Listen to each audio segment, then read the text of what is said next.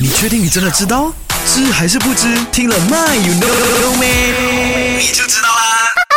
那话说要看自己有没有定力啊，自己的这个控制能力好不好呢？就看你使用手机的这个频率了哈。因为呢，我相信呢，一百个人里面呢，有九十八个人呢，睡觉之前一定会刷手机，然后呢，会给自己 set 时间呢。哦，我刷个五分钟就好了，或者是我刷到十一点就好了，把电脑刷刷下，超时了咯，GG 了咯，变成熬夜有没有？那但是今天麦有 no 不来跟你讲啊，控制能力或是讲这个手机，而要跟你说熬夜会变笨。有 no 哦，有多 no？我相信很多人呢都知道熬夜很伤身，但是熬夜也会让你变笨啊。OK，波士顿大学的科学家们呢就有个研究发现了，只有在啊入睡的情况之下呢，脑脊液才会清除毒素，包括导致痴呆症的淀粉样蛋白这些毒素呢。呃，脑脊液只有在你入睡的时候才会开始工作哈。那如果你是在熬夜的话呢，脑脊液呢是没有办法涌入你的脑袋。清除这些毒素的，所以久而久之，熬夜会变笨是真的。